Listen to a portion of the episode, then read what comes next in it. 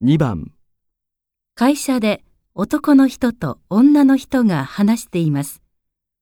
女の人はどうして担当者に選ばれたのですか？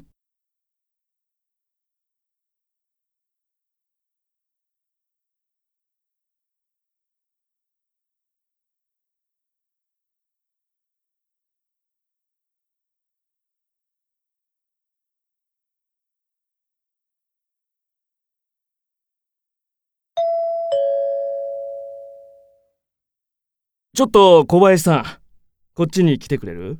あ、はい。先ほど提出した書類のことでしょうか？いや、あれはよくできていたよ。小林さんはいつも仕事が早くて助かるよ。あ、で、ちょっと急なんだけど、今度、うちの会社で新しい商品開発を始めるって話は、もう知ってるね？ええ。その開発を小林さんに進めてもらおうと思ってね。ええ私でいいんでしょうか？もちろんだよ。今度の商品は若い女性のアイデアがかなり重要になってくるんだ。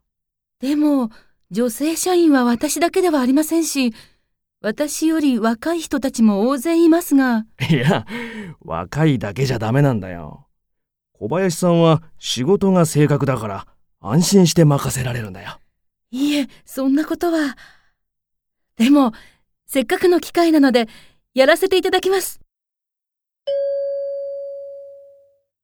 女の人はどうして担当者に選ばれたのですか？